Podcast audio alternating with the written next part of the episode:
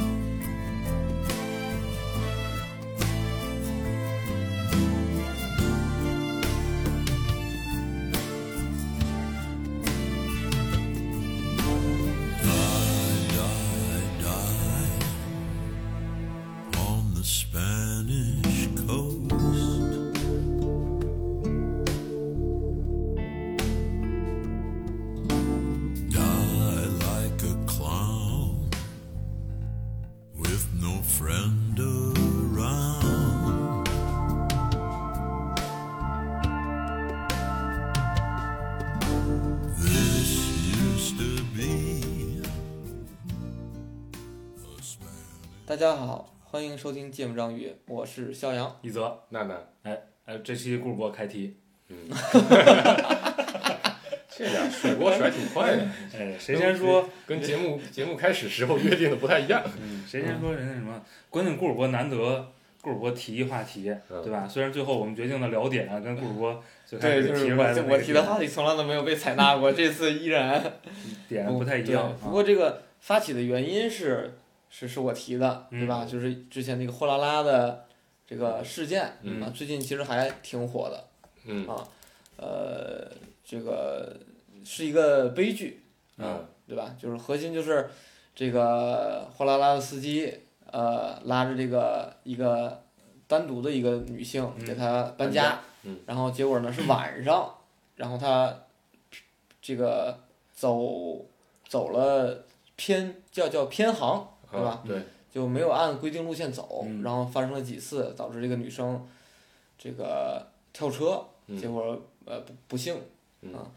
然后这个事儿呢，其实我觉得就是看了很多的这个细节，嗯就是就是能能够翻出来的资料去看，就是我我觉得它是一个非常这个典型的悲剧。那嗯悲剧悲在，其实两个人没有都完全没有就是呃非常明确的这个错误行为，或者说这个故意的行为，都在自己的这个立场上。对，都在自己的立场上去思考自己的问题，嗯然后也不觉得自己的问题有多大，嗯嗯对吧？司机就是觉得我就是。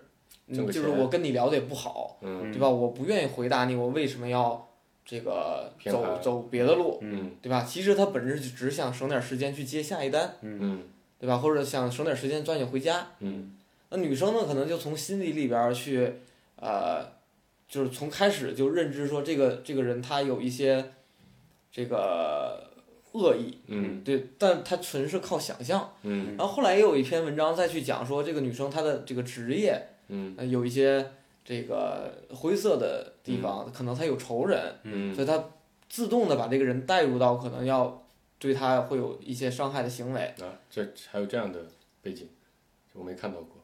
嗯。啊，没事，你说。啊，对，就是啊，他他讲的是说这个女生是属于那种呃，就是在那种交友平台上去拉很多的这个男性过来去做托的，嗯。呃，就就他招招聘很多的托儿，然后来吸引这个男性来去给他发礼品，嗯对不对？刷嗯。刷刷礼品什么的。然后之前跟别人有冲突，说他可能觉得是啊，还有接受过接受到过威胁，所以他才非常着急的搬家，嗯所以可能就带入了这样的一个情况。其实本质上都就不应该产生这个悲剧，那就是这个两个人都没有去为对方去考虑，就或者说这个这个缺乏一些对于这类事情的。沟通的能力。沟通和社会经验，嗯所以导致了这样一个悲剧发生。所以我本本来想聊的这个事儿，其实我是想说，一方面就还有没有什么事儿是，就是其实本质上是误会或者纯靠你自己的想象导致的一个非常重大的悲剧的发生。嗯啊另外就是有哪些类似的这种经验是值得，呃，就大家应该去去嗯去去去学习一下的，嗯就避免避免它去再发生。嗯啊对，这是我抛出了两个问题嗯，啊，当然你可以不往这方向聊。没有，没有挺好挺好挺好，难得顾主播对吧？一连气儿说了了话，中间没忘。都是现想的。啊，是是不容易啊。你你你关注这个事儿了吗？嗯，稍微看了看，但就是因为现在大部分这种类型的信息源都在微博上，嗯我就觉得有点儿太嘈杂，嗯它里面冲突的你也不知道这人为什么要这么说话的那些、那些观点吧。嗯就微博上几大观点吧，就我我顾哥那个文章我没看啊，就说他嗯这个关于他职业的那个，嗯嗯我基本上都看这个各种啊、官方的这个宣通告啊之类下面那些评论，嗯，基本几类观点，就一类观点是说这个呃呃呃这个司机一开始肯定大家觉得这司机肯定有点问题嗯，啊，图谋不轨、或者这个这个违规对，啊，然后呢，后来大家其实，在警官通报之后说这个梳理这个过程嘛，嗯。啊，他他的确这个路上面也没有这个这个这个这个行车记录仪，所以也不知道中间到底具体发生了啥，所以也不知道他们在车上到底发生了什么对话，只有这个司机的证词，大概的意思就是说这个呃，但是要搬家啊，这个司机是希望说。就是他本来只是负责这个车嘛，货拉拉只是负责叫车，他意思说我帮你把东西搬到车上，你给我加点搬运费，啊，然后这个女生就拒绝了他，然后女生拒绝了他呢，自己呢又又又自己搬搬上车，这个耗时可能挺久，三十多分钟，然后在这这过程当中呢，这个司机好几次提议说要帮他搬，你加点钱，咱们快一点，我还着急挣钱呢，大概这么个意思，女生都没答应，然后呢，在开车的路上呢，司机又提出来说的，等会儿卸货，我帮你卸，你给我加点钱，我帮你卸，因为我还要急着去拉下一单，然后呢，女生也是拒绝了，所以呢，司机就很不开心。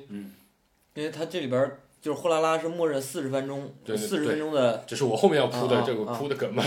然后这个这个，于是就有一个观点，就意思就是说，这个这个女生啊，有点太怎么说呢？就是不近人情。太不近人情哦啊、这个呃，就是因为他的这个这个这个行为，对吧？又自己搬，的确是个人，可能等人都会很烦、啊，这个让人情绪不好，这司机情绪不好也正常。嗯，那情绪不好呢，不跟你解释我为什么偏航，嗯，这纯粹是一个情绪上的这个冲突，嗯，导致女生自己也可能误以为会发生什么图谋不轨的事情，导致了跳车。嗯，于是呢，就这是第二个观点，第三个观点就有人跳出来说这个啊，查了这个货拉拉平台的规定。这规定呢，就是四十分钟以内搬家的这个时间呢，不收这个钱，嗯，不能额外收钱。女生搬家呢，通过监控来看，也没有超过四十分钟，这也就三十多分钟。所以这个事情呢，女生没有任何的违规，嗯，凭什么要女生担责任？这个事情呢，就应该是这个司机的责任，嗯啊。然后呢，这是这是第第第，所以呢，就这是第第三个观点。然后又有人就说呢，那这过程当中呢，又没有这个行车记录仪，也没有各种各样的惩罚措施，对吧？然后也没有对这司机的各种服务的过程，对司机管理也不善，导致他们这个，因为底下有很多人说嘛，货拉拉的司机这个加价是很常见的，因为只靠拉你这拿车来拉你这车这个这个东西啊，肯定是赚不着钱，主要都是靠这个中间加搬运费，来赚钱。那大家说这是货拉拉平台这个经营的规则有问题，导致司乘之间矛盾很多，所以呢，货拉拉应该站出来，这个这个这个承担这个责任，嗯啊，然后呢，又有人站出来啊，这个时候就到第四种观点，一定是就各打一板。这个女生呢，也也不是个容易的人，对吧？你看她一个人那么晚加班完还要回家搬搬搬搬家啊，多么辛苦一个人。如果你真的有那么不拮据的话，有点钱怎么会不愿意加钱呢？自己一个人一个小女生搬那么多行李，挺辛苦的。司机呢也不容易，对吧？这这个干司机的本质上还是干苦力活的嘛，就卖卖力气的，这肯定也是个很很很辛苦的人。这问题肯定都出在这个资本啊，资本是最恶的啊。基本这几类，反正就吵得不可开交。意思就是说，啊，凭就最后总结的，基本上几类观点，凭什么要女生来负担这个？这是社会的责任，保证一个公民、一个居民的人身安全，这是社会的责任。现在这个责任没有尽到，人出了事儿，嗯，那这个肯定是有某一方是有问题的，嗯，没有把这个事情做好。另一方面就说命是自己的，社会经验呢应该要学，嗯，对吧？这个有些时候呢，对吧？就有很多人说，这可能女生也不知道说从车上跳下来，嗯，可能会摔死，啊，就没有这样的社会经验，没这个判断。你这种经验你该学，你你你你跟司机好好沟通沟通，哪怕服个软或者干个啥，忽悠他一下，嗯，你可能也不用真的去做跳车这么极端的举动，嗯，你命至少能保住，嗯，后面的事情来路翻船咱们再说，嗯，然后反正就这几番就意思就是互相不能理解，吵的比较多就这个，然后我觉得太吵了，啊。我就不爱看这类的啊。就这几年看这类吵架实在太多了啊。啊，中间再掺杂一些啊女权的问题，就就先掺杂女权的问题，然后再骂田园女权的问题，再骂田园男权的问题，啊。这个事情就很复杂了，对吧？谁也不知道到底你为什么发这么个评论，啊，嗯，大概是这么个，行挺好。嗯，我是一点儿都没关注啊，嗯。我现在挺明白。总结能力还可以的，是是嗯。这个。我以后就专门做个做个咱们博客的子节目，就专门就总结这些，通报各种社会事件的对对对合集，吧？对对对，这个我就之前确实没怎么关注啊，所以啊，所以一个也顺路给我可能包括一些没怎么关注对对的对对，听友对也科普一下嗯啊。就是我我觉得咱先聊第一个点啊，就是，呃，就我觉得这是一个特别大的悲剧，就是我嗯这么多年也很少看见这种，就是不是说就基本上出的热点事件都是大多数有一方他是我们判断他是为恶的，对对，另外一方他是相对来说他是吃亏的，嗯对吧？但是可能在这个场景里边，整个社会舆论就本来就就就嗯就不，他不一定啊吵成什么样子，对吧？嗯比如说之前的这个滴滴，对，包括那个江歌，江歌对吧？啊这些你他那种东西一般都是反转嘛。对对，嗯它是不停的反转嗯，对吧？但这类就是嗯就摆在这儿面前，就是不是说我我我确实我要这个这个这个伤害你性骚扰，对吧？或者说我这边就怎么着有有什么样的问题导致的这个结果，而是完全是因为缺乏沟通，嗯就没有好好聊天儿嗯，导致的，对这个或者说他某些就很有可能有一些小的行为产生了误会。啊，产生了冲突，就是我大家就上头了，对我自己想，就我自己猜你怎么对的我，嗯然后导致我做了一个什么样的进一步的行为，嗯去让这个事很小的一个事儿变得很大。嗯对，我是想说，还有没有什么样，就是你们觉得就遇到过的或者见到的类似的事儿，就双方因为没有沟通导致的误会，嗯，然后进而产生了一个很不好的影响。这不家家都有吗？过分了啊，不好意思，不好意思，嗯净说实话。嗯那个，呃，哎，我刚才顾主播说哪个点，我想插话来着。哦，就是这个这个事件本身嗯也不是那么确凿和嗯完美的构成一个彼此都很无辜，但酿成了悲剧的对，大悲剧，嗯对吧？就刚才黄世博说，路上这段时间的信息嗯其实是缺失的，嗯然后在一方已经这个不幸之后，就是现在相当于一面之词嘛。对，然然后后它有很多的那个，其实有很多的调查，对啊，还是有调查对的。嗯对，包括监控啊，包括一些对那个就是就是路上还是有一些信息缺失的，对对吧？嗯如果我觉得，比如有行车记录仪，嗯然后把这一路的情况，包括对话，能有一个记录，就是它确实是像现在更明我我们确一些嘛，获得的这些信息一样的，对吧？嗯它就更彻底对，啊。现在警方是以这个过失致人死亡罪嗯这个拘留的这个司机，嗯啊，就是因为核心的理由是在在最后女生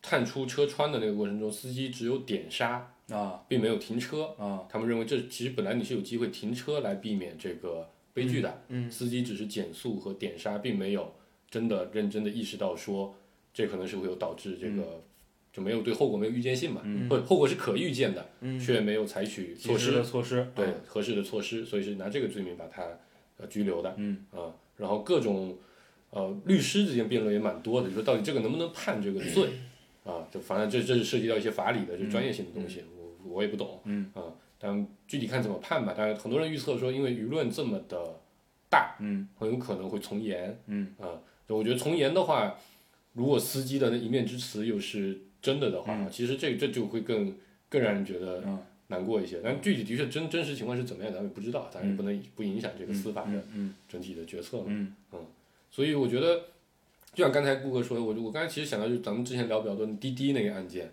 对吧？温州的那个女生嗯啊，那那是一个纯粹的有一方犯罪，嗯那滴滴作为平台，对吧？没有起到这个很好的监管责任，嗯导致的这么个问题嗯啊。这一方的确，你到现在为止，其实就算我觉得法律判了，你可能从我觉得从我自己的角度啊来讲，你也很难说真的哪一方是故意啊，有什么明确的问题，一定要把这个事情闹成这个样子的。嗯，它不是一个主观故意的一个事情，嗯，所以，但我就我接顾哥刚才那个问题啊，我觉得现实里这种情况挺多的，是呀，就是尤其我觉得这几年啊，就是网络网络网络发达之后，主要大家太多的时间花在这个手机上，嗯尤其大城市会更常见。我发现其实老家这种情况会少很多，呃，然后我发现就是大家太有对很多各种各样的行为特别容易带入进某种场景和标签里面去，会过度解读，会过度解读，然后对吧？就就是就是刻意的把人就想的这个这个这个这个往坏处想，嗯啊，可能自己就开始先暴躁起来，嗯然后用这个非常暴躁的一个一个一个方式去处理，嗯然后两边可能误会就更多。其实网上应该也有不少这样类似类型的案例嗯啊，我觉得挺多，比如开车嘛，路怒，我嗯挺常见的一个情况，对吧？你前面那个车停下来了，你摁半天喇叭它也不动啊，你可能特别生气啊，这脑子有病，为啥这么干？哎，结果可能你真的走近一看，发现可能人家的确在那边哎，有什么紧急情况？有什么情况，对吧？或者哪怕他真的是个新手司机，嗯，看看地图不知道，嗯没学过交规，没办法，真的人傻一点，那能怎么办呢？对吧？但可能这个时候，对方万一又是个急脾气，两边都是急脾气，可能很容易就打起来就打起来了。些更严重的冲突。对，这个就引发更严重。我觉得这种情况还蛮常见的，嗯包括职场里我也遇到过一些，我自己曾经也干过类似的事情。坦白说，就是，对吧？我们当时要上一个活动，啊、类似啊，我举个例子，我们要上个活动，但是呢，这个申报的这个统一的申报的这个这个流程是我们要把它申报给隔壁组的同事。那之前呢，我们两组之间呢是有一些业务竞争的，嗯，所以呢，这个这个这个这个互相都有所心里不快。然后呢，但我们本身觉得，就工作嘛，大家基础的这个交流沟通该怎么办怎么办，所以对方就给了我们一套 SOP 流程该这么做。做完之后呢，上去之后就发现跟我们预期的效果不一样。嗯，就我们我们当时觉得我们这个东西应该，比如说优先级应该设为一，嗯。某个参数，他又说这个不对，这个就得设为四。嗯。啊，然后上去之后就发现，哎，我们这个活动根本就没有得到刚预期的那个那个那个结果，嗯，流量也没有啊，曝光也没有，嗯，所以当时我们组也哗，瞬间大家就火就起来了，嗯。尤其是别的组的，就那个最后执行配置那个告诉说，哎，你你这个活动级别应该很高啊，不应该配置成这个，嗯，我们组内哗瞬间情绪了啊，故意的，嗯故意蒙我们的，嗯。对吧？因为他们当天刚好有一个活动跟我们同期上，嗯。是不是舍不得把资源给我们？嗯。明面上答应着把资源给我了，嗯。故意坑我的。嗯。所以呢，群就大家一就好几个人一讨论，那情绪就更大了，嗯。拉了个群就开始喷，嗯。喷完之后那小姑娘就挺莫名其妙的，嗯。就过来问我咋了，嗯。什么情况？我说啥情况？你自己不清楚吗？嗯。他说我没理解你在说什么。嗯我他说你别给我装傻，就这个时候两个人就就你你你你觉得他是故意还接着蒙你呢？嗯最后后来发现啊，我后来回想起来，应该就是因为他自己业务也不熟，啊他自己也不知道该怎么弄是对的嗯啊。然后呢，他本身也是在应付工作而已。嗯啊，并不是真的故意在针对你嗯啊，但那个事情就搞得大家非常的尴尬，嗯也不太愉快嗯啊。我觉得，但这也是因为前期有一些这样的啊不愉快存在，啊导致双方没有太强的信任基础，嗯。所以你把凡事都会往坏的想，嗯。哇，这捏我呢，嗯。这搞我呢，嗯。就为了让我的这个活动失败，嗯。他好抢功，嗯。啊，我觉得这种情况其实不少见，嗯。尤其大公司里互相很多同事配合起来，其实都是第一次。嗯，对哎，我我先说刚才黄二博说的那个点啊，就是说，啊，我觉得呢，互联网嗯。或者说信息的流通嗯。也不应该背这个锅，嗯对吧？嗯就是你说这个对人有没有影响？肯定有影响。我脑子里一直都深深的印着一个印象，是黄世博说他母亲那会儿看某某视频，嗯，看了很多，因为他会不停，如果你看了一些特别悲惨的交通事故，还天天推，就会经常推嘛，就会弄得你特别恐慌，觉得嗯对吧？马路简直就是一个刑场，就是嗯特别可怕。嗯就是你肯定是有这方面的因素的，嗯呃，但是呢，我觉得首先在网络环境里也有大量的，正能量，就是不是就是帮你去应对这种情况的信息，对，也也也也也也被翻得很烂，嗯就是也有一堆人炒那些东西，对吧？嗯这个这个网这个这个信息世界里存在着大量什么人在什么情况下多么机智的应对，应对对吧？多么好的通过连哄带骗、嗯妥协、忽悠各种套路，对吧？逃脱了什么样的危险，巨大的危险，嗯对吧？就类似这种，呃，信息也很多。所以，呃，我假设这是假设不一定对啊，但我假设这两两种信息是一样多的，嗯那么他就不一就是所谓的这个技术到底作不作恶的这个问题，嗯我觉得他也不应该背这个锅，因为你的信息不是一面倒的，都指向了人是坏蛋，嗯这个马路是嗯刑场，嗯对吧？因为你假设你点的第一个视频是扶一老太太过马路，嗯你后边觉得对吧？这个马路就是伊甸园，对不对？这就对一个天堂一个警察特别那个的啊帮助小学生过马路，对对对嗯就是所以所以我觉得信息呢也不应该背这个锅。嗯然后另外一个，我觉得这里存不存在一种心理状态啊？就包括嗯你刚才举的那个你工作场所的那个例子，呃，一旦我陷入一个失败，嗯，或者说一个让我觉得窘迫，嗯。或者让我觉得危险的环境，嗯。我就一定要找一个责任方，嗯。以以让我自己更嗯。坦然一些，能把自己设置成一个好人嗯。啊。嗯。那这种情况，就如果这个没研究过啊，嗯。如果这个状态是存在的，嗯。我觉得它可，它是我理解会让它发酵成一个更大的冲突的嗯。原因之一。嗯。嗯嗯就有可能，我的意思是，有可能就是因为我们心理脆弱，嗯不是因为我们这个受了某个某类信息的洗礼。嗯，就我觉得，就我觉得还是就信息还是影响的很多啊，嗯因为我举两个例子啊，我觉得可能感受是比较多的。一类比如说汽车的视视频，我看的比较多，对吧？经常网络上会有这种视频，比如说，哎，有人开车过人行道，嗯没有礼让行人，哎，啊，可能还还还还做的比较过分。嗯我前两天刚看一个，这个学生正过马路呢，啊，一脚油门特别快，就冲过去了，然后这个老师冲他吼了几句，他呢把车停在旁边过来，就就跟老师吵起来了，还恐吓。后来这人呢就被抓了，嗯啊，以这个这个刑讯寻衅滋事罪嗯被被拘留了，拘留了七天，然后罚罚款啊、扣分啊，该有的都有。嗯，那网络上大家就一片叫好，嗯，啊，说这种行为就该就该严惩，哎，啊，我觉得这个是没错的。嗯。但是呢，比如说你在路上真的可能就遇到一个，嗯。啊，那人真的在马路上减速没那么。没那么没那么没那么及时时啊，没那么彻底，做的没有那么完美，嗯。啊，很很多人就我我也我就真的在路上见过啊，路人就非常的愤怒，指责他，嗯，呃，那人可能也其实其实可能也是个看着还不错好蛮好的人，出来又道歉那那那就也见过这种就不依不挠的，嗯，这个人家可能真的交规的时，比如交规可能学的时候的确没太学好，嗯不懂，嗯，不知道嗯。啊，这个事情谁也不可能保证永远考一百嘛，嗯。对，也有可能就是刚好在开车的时候没没没把握住，哎啊，刚开车不熟，溜号了，溜神了，嗯。都有可能。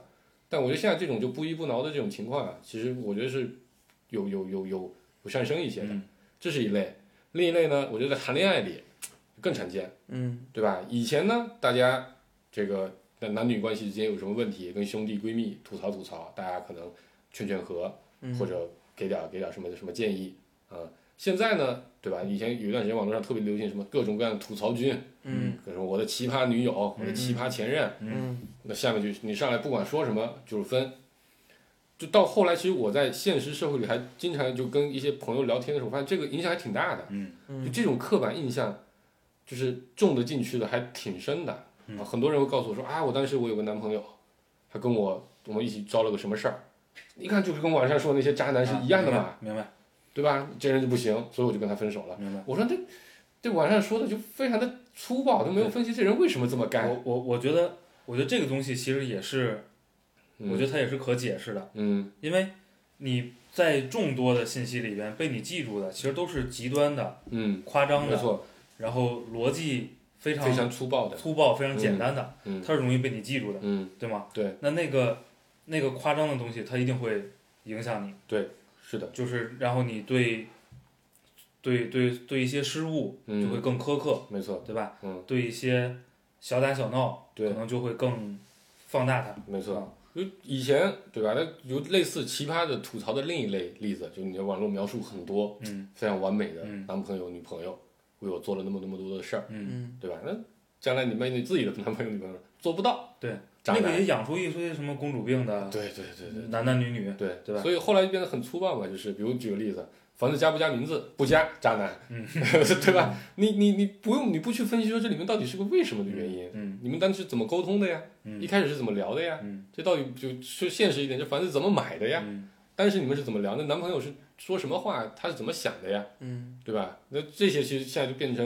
因为网络上的逻辑就会非常的简单和粗暴，就是他抹掉一切的细节，嗯只看起点和结束。放在这个案子里面就是偏寒了，嗯人死了，嗯司机混蛋，混蛋。嗯对我这个逻辑就是现在因为就就类似于短视频一样，对吧？以前你看个电影两个小时，慢慢铺垫，给你各种各样的跌宕起伏体验。现在短视频就是铺垫，给你来来一拳，刺激你一下。嗯所以大部分就很多人接受了这样的逻辑，嗯非常的短，嗯就是 A 所以 B 嗯啊，于是结论就是 C。嗯嗯，我觉得这是影响这几年其实影响蛮大的一个对一个社会情绪来说，我同意啊，就是为什么我开始说，我仍然不认为信息互联网要背这个锅呢？嗯就是你也有大量的长文章嗯来描述两个人是怎么谈恋爱的，嗯，这里边充满了取小情小趣，嗯充满了油盐酱醋茶，嗯充满了各种小小的误会情绪，没人看呀，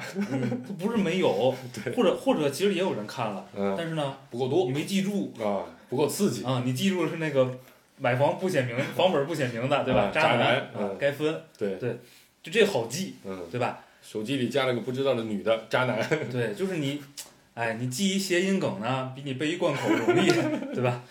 嗯，是，就是所以，嗯，我我我我还是觉得内容本身呢，如果它是什么都有的，嗯然后可能比重是差不太多的，嗯我觉得就还好嗯，啊。但咱自己容易受影响，这其实就是自己弱。对，我觉得这是人类的弱点，嗯就是互联网就把这个弱点击的特别的穿而已嗯啊，对，我觉得不光是互联网啊，就是比如有一有一些场景啊，就是之前也经常发生，比如说这个政府的一些这个办事部门儿嗯啊，然后是什么什么各种大厅，对吧？嗯你去办个什么事儿，那不太顺利，对你你会就这里经常有冲突和对在网上的爆料说嗯什么工作人员态度，对呀、嗯态度差呀、流程不清晰啊等等的。但其实他们可能已经把很多的东西就公告啊、标准流程所需要的材料都已经贴在了嗯网上以及他的那个、嗯，那个办事大厅的门口，但嗯。自己不看，很有可能就这个人他压根就不看，对，或者他可能就在看的过程中没有理解里边的东西，他可能缺了一两样两样或者是嗯什么东西不达标，这就非常容易造成冲突，这种冲突。其实本质上两两边都没错，我我正办办事的人员我不可能把所有的消息通知到每一个人，对，嗯而且呢。我也尽量去做了，对，嗯，但是你的资料不合格，我不可能去就是违反着这这个我的我的这个规定，我去嗯让你通融给你，嗯对吧？但办事这人我又是，对吧？我一辈子我就办你一次，嗯，对，这是核心，对他是个大事儿。对，对我自己又觉得这是个大事儿，嗯，对吧？你卡而且我，而且这个时候我真要不懂，孤立无援，对内心本身就只能很焦虑对，所以这这这就是这类的冲突其实是，而且我觉得就不是那么完全像，但是但是它会有一些接近，就是两个人其实本质上都没有什么太大的错误，对对，对，但是这个就是非常容易演化成冲突，大的冲突，对吧？嗯就是干嘛都有。坦白说，就是有有曾经有一段时间，因为我以前咱们可能去政府办事情也比较少，对吧？尤其上学那会儿，刚毕业那会儿，其实都很少有这样的机会。嗯但网上看了很多这样的嗯，材料，所以你我进去的时候真的是有有一点出是吧有？点预设这样的，啊你知道吧？我先观察，这人是不是跟网上说的一样啊？那么那么混蛋，嗯，先把各个窗各个窗口转一遍，对他要这么混蛋呢，我就把晚上学那些一样治混蛋的招，我就先给他背着，嗯，就那种感觉。但其实大多数你真的你现在去自己去办过一些事儿，你就发现态度是不太好，不咋地，对吧？你也不能你自己跟同事交流，也不见得就那么，对吧？那么那么那么温文尔雅的，嗯对吧？但人家事儿基本都能给你办嗯啊。有些事情呢，你自己真的可能需要多做点功课。嗯，那这也怪我，但现在其实政府也有很大改变嘛，嗯什么只跑一趟啊这些服务弄出来之后，对吧？这我觉得这个就就人嘛，还是得多去现实里面嗯就是实践实践。对，我觉得这是一个很重要的一个点。因为你绝大多数这种情况啊，就刚才顾主播最开始想聊的就是类似的例子，嗯就是它模型很简单，对吧？嗯叫信息不对称。嗯，我不知道你什么样，啊，你也不知道你知道的事儿有一些我不知道，对我知道的事儿嗯有一些你不知道，嗯然后咱俩现在要共同完成一个一个任务嗯，啊，需要配合。对，就会就会有冲突嘛，对对吧？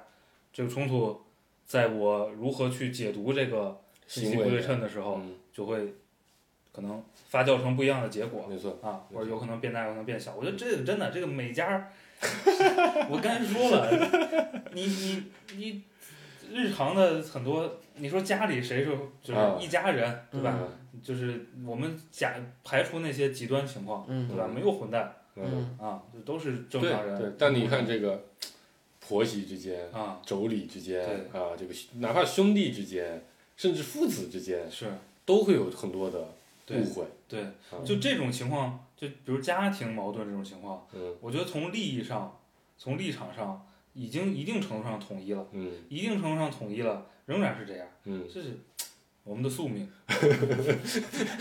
不能不能不要每个每次这种话题都这么聊，好吧？对，但我我就想说啥呢？就是这个呃，就家庭的东西它它不一样，对吧？就是像你说，它很多东西都是统一的，嗯但在很多对外的这个场景里边，就跟一个相对陌生的人去做交流，我觉得这个时候，就我我一直在想的是说，就我我我我我的本质需求是说我如何把我自己的孩养孩子培养成一个内心强大的一个人。嗯我是觉得最终所就咱们之前聊过那个什么最担心什么，对吧？啊对吧？其实最就是最终咱的其实结论，我理解说就是其实如果你内心足够强大，很多东西是不需要去担心的，对吧？就哪怕出现了一些非常恶劣的事儿，你嗯内心自我调节能调节回来是最重要的。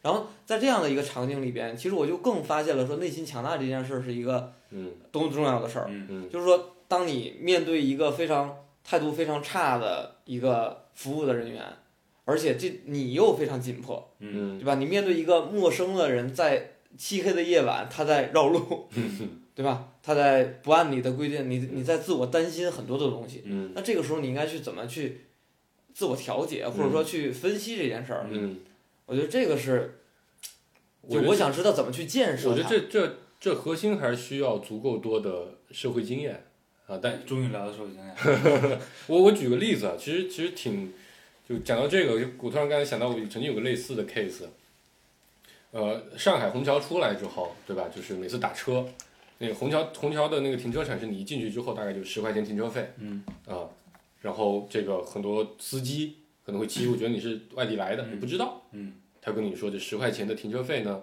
要你出，嗯然后呢，比如经常出差的人可能就知道这个东西不不该你出，嗯然后我有一次跟同事一块去，这个这个这个这个这个这个，呃，那有一个司机就讲话的确也挺凶的，嗯。他就说这个有十块钱停车费啊，你们等会儿我给你们加到车费里。嗯。说完他就走了。我后面那个同事就就说，就你确定吗？确定这停车费该我们交吗？嗯啊，这个你要这样的话，我就立刻投诉。嗯啊，然后司机就说你什么意思？这当然就你们交，眼看两个人就要冲突起来了。嗯我当时就跟他说，你等会儿再说，到了再说，你你加吧，你等会儿加就行啊。嗯就但是我其实内心的第一个想法就是，靠，现在方向盘在人家手里，嗯嗯，人家想怎么开，对啊，到时候真给你弄点儿，哪怕就他就打两把急弯吓唬你一下，嗯。你都吃亏了，对吧？对。你今天肾上腺素白白的分泌了这么多，啊，我当时想法就是，你到了，我下了车，咱再来掰扯这个事情，把主动权掌握回嗯。自己的手里。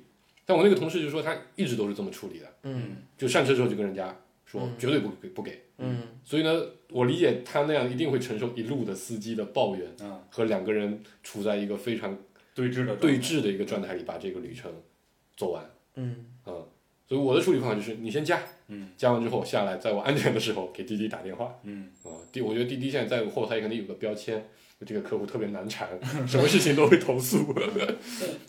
对，投完还赔我钱呢。嗯对，啊，就哪怕他不赔，滴滴也会赔。对啊，对是啊。然后我后后来会缓和一点来处理，因为可能有些人就想，就是可能不见得，比如没那么凶的，他就想我试一试。嗯对他可能最后他不加。我遇到我就捞着了，我遇不到也就算了。嗯所以我就就下来跟他说，我说这我很熟，我是做互联网的，嗯滴滴肯定是不会让你加的，你加进去我会投诉，所以我建议你别加。嗯然后我就走，嗯对吧？这也不会说让人家平白无故增添一单投诉，嗯影响他后面去嗯接活。嗯啊，就基本上我觉得这样处理，其实你说这个经验怎么来的呢？也是我见过了足够多网上的视频之后发现，当你方向盘在别人手里的时候，其实是很可怕的一个事情。嗯，自咱们自己也开车的，嗯，所以这种东西你就得还是得学。对，嗯，我觉得只只有这么一条路，当然不一定说你真的亲身经历啊，嗯你上网学，嗯。也是一样的，一样的，一样的一个逻辑。嗯。我我再举个例子，但是一零年第一次去重庆，那时候重庆的出租车也是非常非常的乱，那时候也没滴滴嘛，嗯。然后打了一辆车，就门口拉客了。我当时其实挺不喜欢，但那个时候重庆就没有那个正经排队的出租车，嗯。你只能上那种拉客的那种嗯。出租车，是个出租车，没错。嗯。然后上了那高速，我就觉得不太对，我就看那个前面方向指的像江北机场，啊嗯我还看见了两次，嗯我就问那司机，我就说司机为什么刚才不是我看过这个牌子，为什么又看到这牌子？嗯他说就是这么走，最近这边修路很复杂。嗯然后当时我跟我媳妇儿一块去的嘛，他又说你你是不是绕路？所以说怎么可能绕你路？这路就是这么复杂，你们外地来不懂。我当时说你你你先别说，先别说，反正我也不着急那天，嗯不是说着着急去赶飞机或者干啥。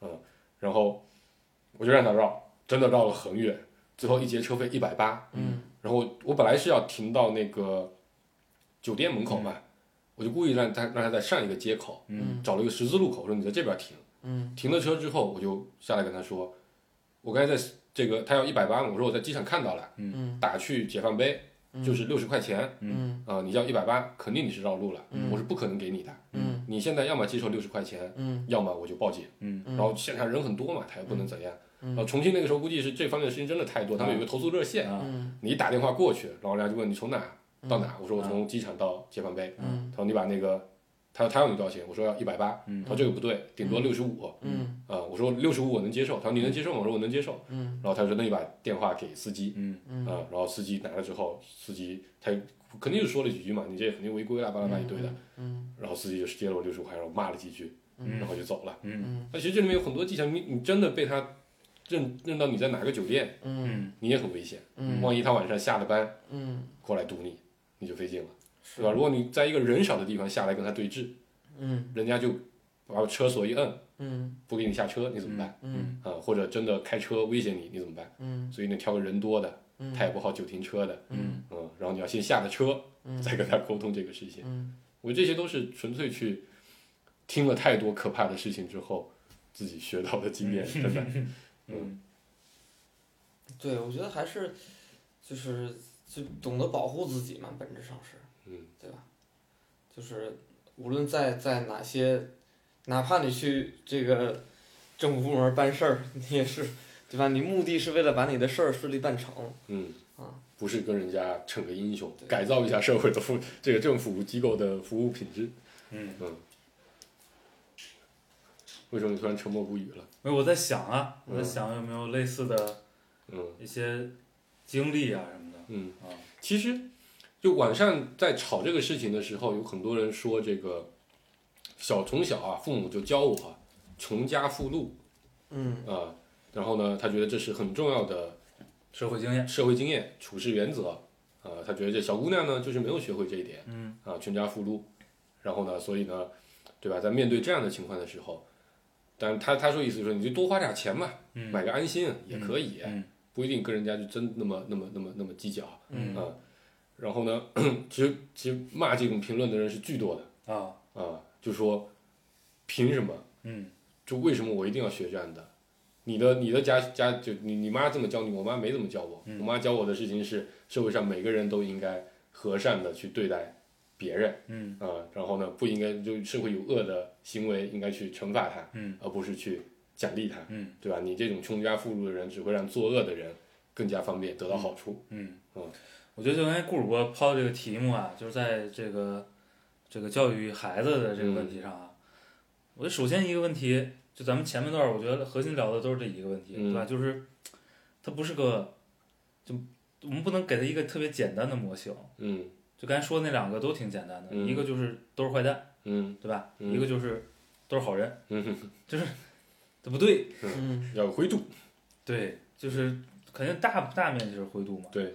然后呢，呃，我觉得保持一个敏锐度吧，嗯对环境，对，对你面对的人，嗯，能够有一个相对准确的判断没错。啊。我觉得这个包括对你自己行为的后果。啊对，这个跳还车是会死人的，这个还是挺重要的。对，然后也没有必要，我觉得我觉得有个特别可怕的心理状态，叫做别人都是占我便宜的嗯啊，就这个，我觉得挺容易，因为这种预设吧，它挺容易造成一些没有必要的冲突，冲突的。嗯啊，但是反正啊、你你混了这么长时间，就是你觉得有这种预设的人 特别多。其实挺多的。对，嗯，对，就是很多人要就用个不恰当的说，叫赚尽最后一个铜板，啊或者就省尽最后一个铜板啊，啊！你你跟我你跟我做这事儿，你挣我钱，的就是不行。就是谁都是占我便宜的，然后谁都是欠我的，对，以及谁都是好人，嗯，反正对，就少干，别一刀切，嗯对吧？你清楚每个具体情况都不一样，是，然后呢，养成一个判断力，对。我这是比较关键的。我觉得其实刚才说的这很多问题，就是很多人都把这个判断归类归的非常的简单，对。他要么是好人，嗯。他要么是坏人，对，他骂了我，他就是坏人。嗯。啊，他今天对我多笑了两下，服务的时候稍微热情了一点，那他就是个好人。但这也是人的弱点啊，嗯。因为情绪上来，嗯。这个这个理智理智判断就会往后退嘛。嗯。啊，你人家夸了你，分了你一点儿好处，你肯定开心啊，对他自然有亲近感，这是天性。嗯但我觉得，对吧？人训练训练啥的，无非就是对抗这些天性上不太合适的这么一些场景嗯啊，你也去判断他为什么对你好。嗯是不是下套？这是我经常、经常、经常说的一个、嗯一个话。然后对你坏，你得分析为什么对你坏，是你惹着他了，还是他今天情绪就不好？如果他今天情绪就不好，你可能照顾他一下情绪，你能获得很多的嗯其他的回报。嗯，如果他他刚才惹着他了，大不了道个歉嘛，嗯对吧？就面子又不不是说面子不值钱嘛，该该有这样交往的这个这个这个这个能力该有嘛。但我觉得很多人就经常就落在刚才那两个模型里，他就是好人或者他就是坏人。嗯所以他后面的所有行为都是有问题的。嗯，嗯就是就是因为我我本来开这个开这个话题之前，我最感兴趣的四个字儿叫社会经验，嗯对吧？就这个东西确实是，不啊、可一一不可言传是吧？对，就是它之所以叫社会经验，它就是你得去进社会对，攒经验，你得在里边泡，对，然后呢，听过足够多的故事，嗯经历过足够多的事儿，嗯，然后攒出来这些东西。嗯，我觉得攒出来那东西是什么呢？不一定我我我就认为是你对人的判断眼，前的判断，嗯嗯你对这个环境，对对方的判断，并且你你这个判断的前提是你知道每个人都不一样，对对，吧我觉得这是很重要的。嗯嗯就是都是一系列的东西造成的当前的这个情况，没错啊，它不是简单的一个因素是的，啊，或者一个什么企图，嗯嗯，他特别有钱，特别有文化，不代表他不会干那些看起来非常廉价的事情。哎，对对对，嗯就是多多多多多倒几步，那个标签毕竟是一个长期的标签，嗯此时此刻有一个所谓的当前场景在，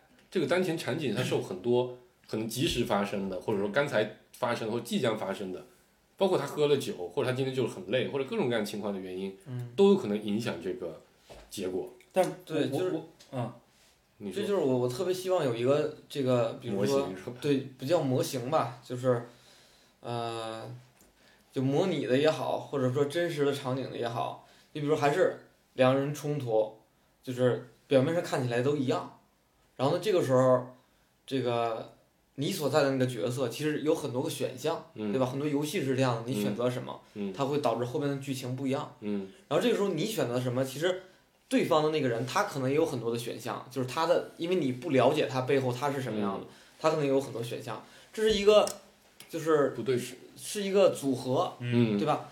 你的不同组合结合着它背后你不知道的那些因素，可能造成的后续的结果都不一样，嗯。对。而而进而发展就是这个步骤不一样，会导致这个事儿变得很复杂。嗯。嗯。那如果，呃，就如果我想去教育我的孩子，或者说我希望让我的身边人能够有那么多的经验，我就希望有这样的一个模拟的场景，叫做我要不停的在给他演示，啊，你就是你想通过那个一个有序的训练，对，让他去啊，对，或者说就是再简单一点儿，就如果这件事儿能变成一个现在你上孩子上什么数学课、英语课、乱七八糟的有个社会课，经验课，对我叫一个叫叫这个这社会实践课，或者叫对叫社会阅读。其实社会实践我理解，但是有一部分其实存在的目的就是为了这个，嗯你要去真实的社会里跟人打交我道。就让他看各种场景的一样东西，呃，可能就那你这个就就是个就是个冲突的呀，嗯，你怎么可能不到社会里去做社会实践呢？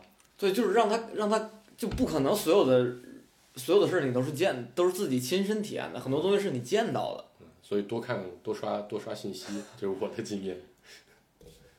对吧？你你你很多是见闻见闻，嗯，对吧？你见闻并不一定是现场看到的，你可以是远程看的视频。对，就是黄世博说的嗯多多刷信息呢嗯也是对的，嗯但是我想特别解释一下这个多，嗯就是他要它要广泛维度多，啊，广对泛。要广对所以我觉得除了多刷，还有一个东西要要总结，对对，就是这就是你不能不思考。这是两个东西，所以这是两个东西对它有两个词儿，一个词儿叫社会，一个叫经验，一个叫经验，对吧？没错经验就是个归纳的没错，嗯东西，没错，嗯是的，而且我我觉得社会经验这个东西啊，我觉得它嗯，其实有点被污名化。嗯，对，以前有一段时间，因为大家觉得好像社会大哥卖老的，啊，是吧跟？社会大哥好像就站到一起反正不一样的解读吧，就是我觉得他他，因为我听书嘛，不够少年感。呃，听书呢，你特别是听那种短打书，嗯。就是就是江湖类的书，那都会每一本书里都会有这样的情节，嗯，一个人跟着个尼姑或者和尚，就是反正在深山老林里把我被骗了。练了一身的本领，但是呢，他没有江湖经验，嗯。对，没有江湖经验会遭遇什么呢？被下蒙汗药了 啊嗯，被偷了，嗯，嗯。然后被被骗了，被骗了，被被仙人 反正跳了。反正反正都是坏事儿，嗯，知道吧？对就是所以呢，什么叫社会经验？你就知道哦，有蒙汗药，这叫社会经验，对对吧？有这个叫社会经验，就是我觉得好多这种他都把社会经验变成了一个故事。简单的他防骗嗯或者说防被害。嗯我我我是不是特别支持嗯，就一味的这种情对绪？对对对吧对，对就是社会经验不一定是这也是黑白的社会经验吧？对对吧？我们还需要一些灰色的哎社会经对对对，就。不一定是防坏蛋对对啊。社会经验，我就我就愿意把它理解成你要对当下有个判断，对你理解事情和人都很复杂，对啊而且人跟人不一样。对，嗯就我就想起一个蛮有意思，我自己自己还挺那个，就一我我刚开我我自己学车那会儿，就的确也没车嘛，那会儿刚开始，但我就觉得考了驾照很早有车，那考了就你车买一回来，你肯定你就没有这个开车的社会经验，我就很很很很，我就没有经验的事情，我就会很很焦虑，没有掌控感，所以当时真的在网上天天去搜各种开车出车祸、啊，开车小技巧。啊我在就想有没有人写一本书叫做《开车指南》，新手教程，啊，类似于这种，我能把这个东西二十四小时学完之后，我就能达到多少经验？但后来发现没有，但我发现那个车祸的视频嗯是一个非常好的的社会现象的展示，同时嗯你可以通过中间去总结出很多的经验。比如举个例子，上高速开车，对吧？嗯就可能很多人都会有，我觉得咱们开车经验多，肯定都会有。嗯在临近出口的地方，嗯就有下高速出口的地方，不要走里道，嗯就不要走靠出口的那一道。嗯如果你不下的话，嗯，因为我看了太多前面人发现错过了出口，啊对踩刹车嗯，横着过来倒车，哇，这都非常可怕。对，所以我当时就总结，这个高速出口傻逼浓度非常高。嗯。啊，在那个地方你一定要提起很多很多分的注意，嗯所以该减速减速，该换道换道，嗯。该跟着跟着一个车嘛，那车不踩刹车，你就跟着一个你看起来比较聪明的车，嗯。对。嗯。这个你记不记得那个有一次咱俩跟东哥开车，咱就不知道干嘛去了啊，嗯就是这路呢，我们都在干一个事儿，嗯，叫找老司机，对，对吧？嗯，跟着一个明显是当地牌照的，然后开的贼溜的，你就跟着人走嘛而。且重点是一般是什么比亚迪啊，对。啊、吉利这种车牌，适合当地的消费水平的对对。老司机的车，尤其是这些就就在路上生活的这些人，，所以嗯。所以还是回到顾主播刚才说的那个点，我觉得那个也让我想到一个东西，呃，我感觉这些年大家对于所谓的呃教育也好、科学也好、逻辑也好，嗯，对于这些东西的强调，提倡，嗯。有点让我们不是那么尊重经验了，嗯，，对。就是因为特别是在咱们这个圈子啊，嗯。有一个有一群非常非常大的声音，告诉你什么叫第一性原理，对，就各种理论、科学，推理，什么叫演绎。呃然后呢，我觉得大家没有以前，呃，以前可能过分的尊重经验了，以前不讲究理论，对，嗯，对，就是呢，现在就矫枉过正，嗯就是可能过就分地什么事情都要套个理论，哎嗯，过分的，我需要一个范式，我要能训练，我要能推导，对对吧？最好你给我一堆参数，我就对，知道怎么算，算个合理性我，就能知道眼前这家伙要不要害我，对吧？对就是它它它它一样的，它不是个非黑即白的东西，就是呃还是得尊重经验。就就刚才黄世博说的这个开车的例子，呃，你就是那比如我跟黄蓉就是我们俩的各自的父亲，这句话很难说啊，这个都是驾龄很长的老司机，嗯对吧？他会告诉你很多经验，嗯什么时候应该离大车远点儿，哪儿是你视觉的盲区，对，对，就是呃，然后这司机什么样的驾驶习惯，代表他可能有点哎，问题，对，这个你观察前面的车的这个状态，对吧？对就是这些经验，他真的上路之后是非常非常好用的，对，非常宝贵，非常好用的。这些东西呢，驾校也教不了你，嗯，你开一亿次模拟驾驶也没有用也，掌握不了。嗯，它是你加上听，加上你去二三四环、嗯二环里转几圈对吧？包括还要，我觉得核心是你要总结，哎，对，嗯，你自己要想好，重说，嗯你去二三四环和二环里带着脑子转几圈儿 对对对，就是，哎，我觉得真的这很重要，啊，是因为就我我我经常给别我看到那些车祸视频，我会给别人看，嗯。我看到都说，我操，好吓人啊！好了，该干嘛干嘛去了。嗯。我就是没有用，你知道吧？对我我这块儿其实我我我之前我就是我有两点，嗯。就你们说车这件事儿啊，我也是就是跑偏一下，就是一个是前面的车不会无缘无故的变道的，嗯。嗯。就是它如果突然变道，要么就是前面有东西，嗯，就你这个时候你一定不能说我靠他把道给我让出来了，你嘎踩油门你就往上走，嗯。对？大多数你要不撞小动物，要不掉坑里，嗯，要不前面有车给你怼上，对，对吧？还有一个是就是弯道，不要在外侧急这个超车，嗯。有很多好几个视频都告诉你是，就是比如你你左拐一个弯道，有些匝道我觉得特别明显。就是不是就是就是就是一个弯道，你超车，然后你前面一车，呃，比如一个大车，嗯它在外外车道行驶呢啊，看不到。你想跑到右边去超车去了，然后那个那个紧急停车那块儿有站着人呢，或站着什么东西呢，你根本刹不住，嗯因为你看见的时候已经离得很近了。嗯，对，就这类的，就是你得学。就是你你你真是得，我觉得这是我看视频看出来的，而且它不是有人汇总，你知道吗？对就是看了好几好多对，啊我，觉得，说实话呀，就是所谓的社会经验，就是你听的、看的、带着你自己实践的，嗯和一些时候可能你被吓过一跳，嗯。嗯，吓过一跳特别好使。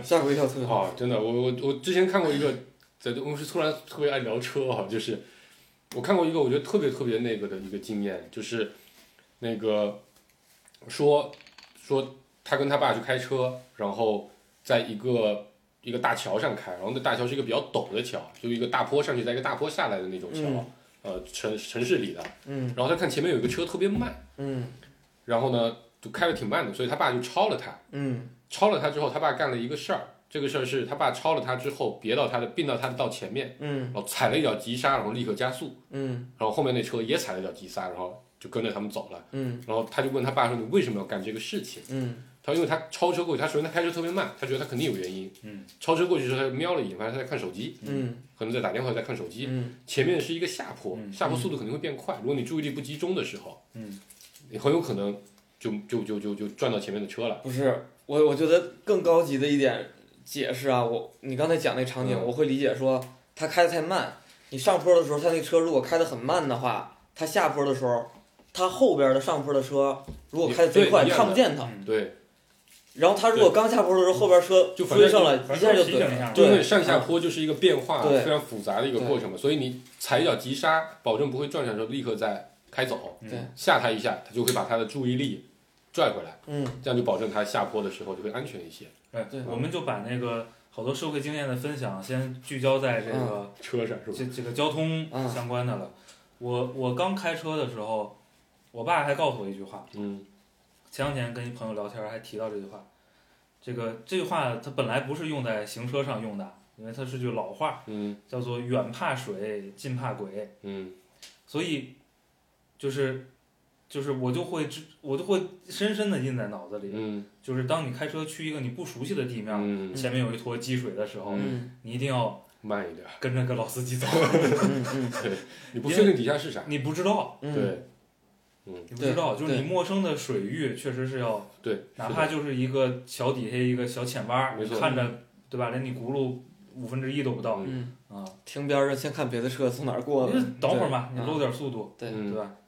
不行就探一探吧。嗯，对，最可怕的是大半夜前面没有车，嗯然后我觉得这种开车是最累的，然后你你前面确实有个水坑，嗯。你就要特别特别慢的一点一点往前蹭蹭蹭蹭蹭过去啊。对，就开车要跟着个车，我觉得这是一个很重要的经验嗯，啊，也是很重要的技能啊，这个会让你省很多的时间。我觉得开车跟着个车，嗯，这就是个非常典型的尊重经验的 一个行为。现场拷贝，对吧？就感觉就像连了个 USB 现场传输给你。就跟出租车嘛，是最最呃，出租车不太行，啊，出租车的坏处就是他们老爱乱窜，就啊看各个城市的出租车不一样嗯啊。我觉得最好的就是跟着那些拉货的，就我反正我比较我比较爱跟那些比亚迪、啊，五菱的，不要开的太猛的那种，那种也不行，嗯，那种讨人厌啊。就就比较老实的，最好里面载点人的。出租车呢有好有坏，对，有时出租车确实坑人。嗯。有一次我是，反正也是在一个比较陌生的路上啊，因为我不知道那个路限速多少，我也没开导航，嗯。然后看就就一辆车，就一辆出租车，我就跟着他嗯，慢悠悠的，结果真的我后来我回去想了好久，大哥绝对是路边扫活呢，就是 确实不着急的。我就说你跟着他一通超速，然后最后发现人家是套牌的。没有，嗯我还见过一个，就是就是我刚才说的那种，就是前面的车看见后边的小车要从右侧超车，然后他就他的右前方应急车道上停了一辆车，还有人，然后他一方面为了保护后边的车，一方面为为了保护前面的人，那个大车就硬别，嗯就把那个想超车的那个车我不让你超，嗯他就占了应急车道，把那车卡在后边了。嗯然后他快到的时候，他又拐回来，嗯后边那车就是他那后边那车的录音就在那儿骂，嗯然后一拐过来，哦，我就看过这个，啊，我看过这个。就就就谢天谢地，就那种嗯啊，对，其实就就驾驶上，尤其车这个东西啊，就是跟生命它它它跟它跟你日常的生活环境有点不太一样，因为你日常的生活环境呢，比如说你你平常通勤路线，你坐公交也好，你坐地铁也好，你在公司里工作也好，或者你在你的小区里生活也好，你周边这个圈子吧，你多少是能理解的，对吧？跟你多少有些相似性。嗯你天天坐这一路车，这上面是什么人，你可能大家大多都知道。但是开车不一样，每天呢是全国全全整个城市各地过来，你根本就不知道这人是谁，嗯对吧？你可能在现实社会里永远不会跟这样的人打交道，对吧？有开豪车的，有开各种各样的车的，做从事各行各业的，所以他们对于同样参与交通时候的思路都是完全不一样。你你咱们对交规学的很好，觉得开车应该这么开，咱们应该防御性驾驶，有的人就完全没有这个逻辑。所以我觉得这是为什么开车会觉得社会经验更需要很多地方的这个地方。那如果你去了一个很复杂的场所，就以前我老开玩笑我说，十年前的广州没有一个人可以不丢东西从那边走出来，对吧？你你你就是因为他你你碰到的陌生的东西太多了，所以我的做法就是你要提前去攒一下经验。就我以前坐火车，因为坐火车经验很少，小时候很少出去旅游，我都会先上网查每个城市的火车站攻略。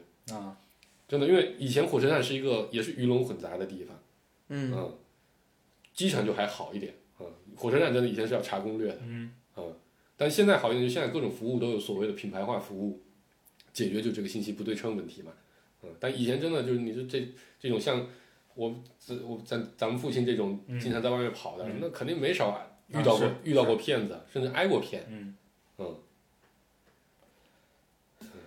但我就我就比较蛮同意一泽说那个，就现在其实感觉好像大家都不太鼓励孩子们，或者也没有这个意识，让孩子们真的多去在社会上接触这类的东西。啊、我觉得我是我我之所以跟我哥相对，其实没在社会里混过多少，也没接触过多少复杂的人。唯一好处就是我爸从小到大耳濡目染，嗯跟我们讲他在这个马路上，就以前是在马路上讨生活的嘛，在马路上遇到各种各样的人，嗯，就听了那么多事情，你就知道哦，其实这个社会很复杂社会真奇妙。啊、哎，真的，我我我刚才说的那个，其实我真的觉得这是门生意，你知道吗？它是个课，我真的觉得他不是个他学不来，就是不是就是，他他是需要教材的，他可以不是个课，嗯。但是就是假设啊，假设现在有个 A P P，嗯。它现在收集了各种场景，比如开车是一个场景，对吧？办公室儿是个场景，在餐厅吃饭是个场景，嗯，就是几类的，或者出去旅游、哦。几类场景可能出现的大多数的这个冲突的问题，然后有不同的人的解决方式，这样的。导致的结果不一样。为什么我我我觉得我嗯。坚定的认为它不能是个这个东西呢？嗯。很简单，就是需要的人不限买，我我我还是回到刚才讨论的那个，就是所谓的呃归纳嗯。和嗯。推演的问题，嗯，对吗？归纳的本质是什么？是枚举，对。枚枚举所有的情况，对，这不现实。你但凡是能变成一个一个教材，嗯变成一个课的东西，嗯它就那些能教的都是抽象的，嗯没错，就是我同意，经验这个东西，它就是具象的，非常具体的、对细碎的，它就是要靠枚举，嗯，靠经历。所以你要真说给建议，就是去探索一下奇妙的社会，然后多听听播客，是吧？多听听故事，啊，多听听。我我有两个建议，不，你看啊，就比如说刚才娜娜说以前去火车站嗯，嗯，需要看一些这个对啊搜索你就上网信息。搜嘛。对。这个广州火车站危险不危对，险？就比如我去美国，我也会去搜他啊们的哪里去不能去？就哪里能去，哪里不能去，他有有什么样的违法犯罪行为的这个嗯。这个特点，嗯。对吧？哪儿这个就哪儿有什么样的这个特别的习惯，嗯。对吧？然后如果遇到了不同的场景，你去怎么去解决这类问题？嗯它就是一个很大的表，你就能看多少看多少，你不可能都看完。嗯嗯但这是需要有一个，这这这你不需要归纳，但是你需要有一个聚合。嗯啊，就是对吧是这样的，我不是说攻略没有用啊，嗯，就是他意思说不可能通过什么二十一天总 帮你速成社会经验这种的，就我的意思是，攻略能解决一部分问题嗯啊，然后你的经历阅历嗯解决另一部分问题啊，这两部分问题你都需要。我们现在有的时候问小孩儿，问自己家孩子，嗯说有一个陌生的叔叔给你一块糖，你要吃吗？我不知道你们问没问过啊嗯，但大我觉得大多数会会有类似的行为，嗯对吧？说有个陌生的人在这儿，就爸爸妈妈如果没去卫生间了，有陌生人要带你走，你走吗？对吧？会问这样问题来去考验他，然后来告诉他什么是对的，你不能走，你不能吃，对吧？嗯或者说所有外边吃的你要经过爸爸妈妈允许你才能吃，对吧？嗯会有这类的问题，嗯是一样的。嗯就是你在给他抛出问题的时候，你也可以说，比如说你现在正在餐厅吃饭，嗯有个喝酒喝醉酒的人来你这儿骚扰你，你怎么办？对吧？你可以找到一批的视频，嗯然后这就是一一个教材，那那你怎么办呢？但让自己看啊，你看完你你你你你，顾哥，你社会经验这么丰富了，嗯对吗？嗯怎嗯么办？也不一定，刚刚开始探索社会了，对不对？嗯对这个 我就具特别需要这样的东西，你还你还历史上还干过对吧？我们在一桌这个喝喝酒聊天，你喝多了上厕所路过逼逼两句这种事儿，对吧？对，嗯顾哥通讯原理嘛，嗯那个你现在我就问我就问你这么个问题，嗯你在餐厅吃饭，嗯，过来个大哥喝多了，你咋办？你答得上来吗？答不上来呀，对呀、对呀，这肯定要有具体的场景嘛，不就这不就是个具体场景吗？不就是在在那个状态下，那个状态下，就真实的场景里，你要你要看每个视频里边场景都是不一样的，嗯但是你至少让他说，我我刚才说这个过于简单了，我嗯加上一堆描述，这是个什么形象的大哥，嗯他是喝到一个什么状态，嗯你过来这是一个人均消？费多少钱的饭馆然后呢，你现在是坐在什么位置，嗯对吧？就是我把这些环境信息都给你了，嗯，你能答上来，你怎么办吗？你仍然答不上来。这不一定，这不一定，就是我可以答不上来，但我可以知道说，就是别人那么答的时候发生了什么，发生过什么事儿。你最多就能答上来，我不能站起来啐他。对，嗯，我不，我不能也也可以，也可以，你实力够也可以，够豪横也可以，比如在外地，对吧？啊，就是在一个这个，比如说在一些穷乡僻壤的地儿，对吧？刁民比较多的地儿，啊？比如我们大东北，这时候你就，就可能大大概率你先别跟他逼逼，认个怂，邀请他喝两杯，对对对对，对吧？对，这就给他劝走，完了，对吧？上别的桌去，上一哲说那桌去，那那边能跟你横，对吧嗯？但这个我就说，你能让他看到说。有有过类似的那么多场景，他能吸收多少吸收多少，他总不能说他看见坏的还往那坏的那个想，嗯就非得非得弄坑说知道，但我觉得，但是我但是觉得这个判断力挺难，就就需要的是判断力，对呀而需要的不是经验。真的，对，嗯，不嗯，你的经验不是你的判断力都是，我觉得很多时候我情况是经验积累我。再来分享个例子吧。这事儿我当年干过一个比较恨的事儿，就嗯当时我们去吃一个餐厅，我排队排特别特别久，嗯非常非常久，可能排了一个半小时。然后呢，我们人挺多的，嗯好好些人，嗯因为餐厅里都是小桌子，嗯大桌不多。然后前面排在我们前面那一桌呢，跟我们人一样，也五六个人。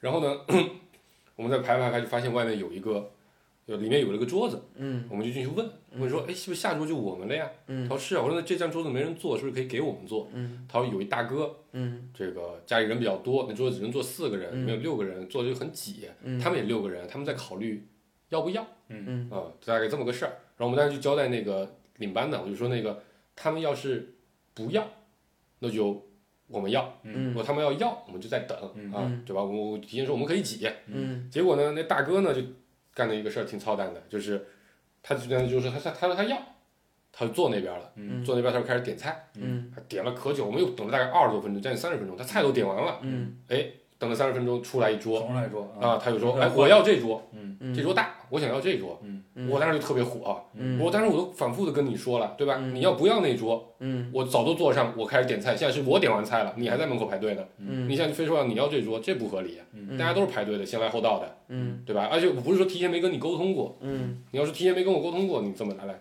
他就非说他就怎么都不行，嗯。今天我就是要坐这桌，嗯我因为他也跟他说，我也跟领班说了，等有大桌，如果合适就给我们腾出来嗯。那领班就很难办嘛嗯，在那边，就就就就怎么也不行。然后我一看这大哥，哎，也是个斯文人，嗯可能条件还可以，嗯啊，带着父亲母亲的，嗯在这边吃饭，嗯呃，可能过个节啥的嗯。然后呢，一看肯定打不起来这种人，嗯哎，那我就横一点儿，嗯对吧？那就就耗着呗，就你得花对方不愿意承担的成本。嗯就很简单，对方不愿意承担成本，就是老老丈人丈母娘好不容易来一趟，对吧？你不能一直饿着肚子呀。然后呢，我的成本是什么呢？我的成本是我可以不吃，我可以换一家吃，嗯大不了我一个人饿着。嗯所以我当时就对另外五个人说：“你们去隔壁吃，嗯今天我就要这桌，我坐上来，我要找我别的朋友过来吃。嗯你要不让，我也不让。嗯你总不能你先坐下，坐下就是打架，你自己想好。嗯啊，咱们俩就这么耗着吧，嗯。三个小时、四个小时我耗得起。嗯。然后我们俩就真的在那边站。啊。啊，然后他当然也不敢坐呀，坐下来肯定就这事儿就没完了嘛，肯定得起点硬的冲突。我看他肯定不是那种人，嗯我们俩就站站站站了二十多分钟，嗯，他说算了算了算了，他就去那桌吃去，嗯啊，然后在提前期我安排我们六个人中间的某一个人偷偷已经把菜点好了，我说他最后肯定得拉，他肯定得让我，嗯。但你说这个事情你怎么总结出一个模型呢？这是有非常丰富的细节在的，嗯对吧？他带着他父母，然后他他老婆孩子是个什么样的人，他穿什么样的衣服，啊、他讲话什么语气，一开始真也挺恨的，嗯啊，今天不管怎么样，我就要在这边吃啊，我不管，你就领班的就给我解决，嗯然后领班就过来求我，啊我说我也不管，他不管，他能不管，我也能不管吗？嗯对吧？他要面子，我不要面子吗？我就很大声说，这这事儿就是没完，我也知道你难办，难办就是大家就僵着，嗯僵着就是得有一番退让。反正我告诉你，我今天不会退让，底线画在这儿。嗯啊，我今天就是不吃，我也就这张桌子我也不会让出去的。嗯所以你瞬间露出了你的底线之后，对方就知道哦，没有办法接受。嗯啊，但对方这个时候露出他的底线，我可以为了这张桌子杀一个人，嗯那就不行，我是做不到，让给你，对吧？嗯，那我要去讲这个，就是怎么能总结模型，我觉得很难总结。嗯但我有两个原则，刚才之前想说，其实蛮简单的，就你在在这个社会里有两个事情，只要做到了，大概率不会出特别大的问题。嗯第一个问题是，第一，不管别人说什么，最后要管你口袋里掏钱的时候，你都不要信，嗯。除非是你自愿，也不能叫自愿，就是你这这东西，你真的亲眼见过，你完全认识它，你才能掏钱。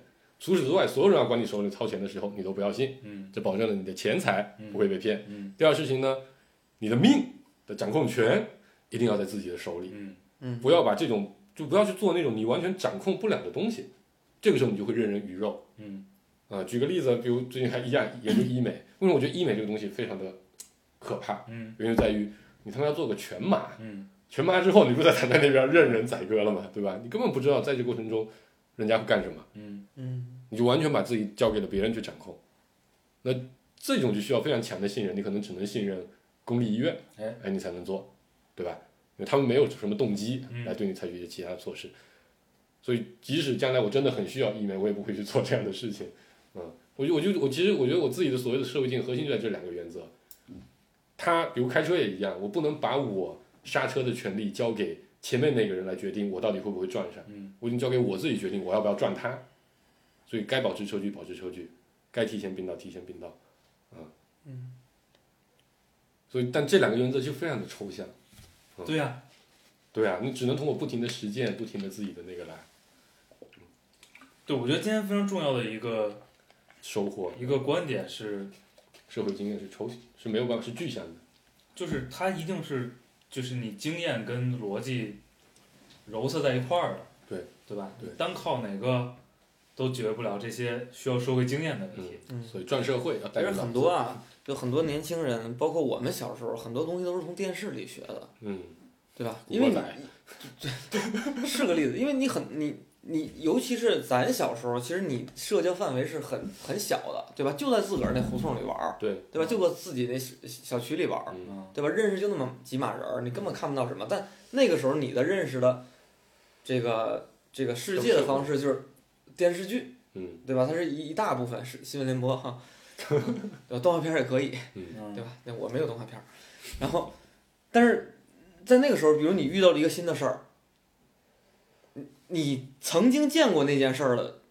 人，这个这个这个经验，它就来源于电视那么点儿东西，嗯对吧？我的概我刚才讲的那个概念是说，OK，我提前就让你多看点儿，嗯甭管它有没有用，嗯，对吧？你至少你见了多种多样的形式，呃，这个我刚才就我刚才说这个，我还有一个分享，我觉得这个现在啊，其实网上有很多这样的东西，你只要用心，稍微用点心，其实都有嗯啊。这个社会大哥混社会啊，嗯这个职场勾心斗角啊，各种人拍的各种各样的短视频，就我还挺爱看的。坦白没事儿看看老四也是好的嘛。啊，对，看老四，老四真的是观察生活的一把对寒手，对行家。老四的快乐生活，这很、很厉害的一个长孩儿你都不认识啊？啊，二哥啊，这些都是二哥的故事，就真的就我昨天还看了一个，啊，推荐大家，我觉得蛮有意思的，可能不是每个人都感兴趣，叫什么学徒潘世敏还是什么，嗯他就是一个在重庆做二手车的，嗯那二手车就要打交道啊。各种各样的江湖人士、嗯是。啊，然后他就找了个小跟班，天天记录他一些，嗯。去拜访老大哥啊，去拜访，因为他做豪车的嘛，去嗯拜访各种各样的老板，哎，你就看他那跟人家怎么待人处事，然后就看多哦，原来老板都是长这样的，全是油头圆，就脸都很圆啊，肥头大耳的，嗯。一看咱们都不像个大老板的样。不是大款就伙夫。对对对对，所以我觉得你多看看这些，但你看这些，很多人就看个乐，哇，这人真牛逼，嗯开个宾利到处转，嗯一动一百箱茅台就弄回家了。那看，但你还得带着脑子看，总结点经验。我觉得这种东西，你就是说非把它弄成一个教材，它就没意思了。它是在无数的小的这种信息量里面提取出来的。对就是说了这么半天啊，嗯就不是说有个教材是坏的嗯，啊，就是它不能全靠教材是而且挺难的，要靠脑子，主要看也，也不能全靠经验，对吧？嗯经验有时候也坑人嗯啊，就是对，对，经验主义害死人嘛，嗯，差不多了，是不是？好是差不多了，我时间时间应该差不多了。嗯，嗯，带着脑子混社会啊，嗯，对，不要天天就光看书，嗯对对对，保护自己，对吧？也不要伤害别人。把主动权掌握在自己手里。嗯是的，好吧今天都语重心长的收了啊嗯拜拜 this used to be a spanish town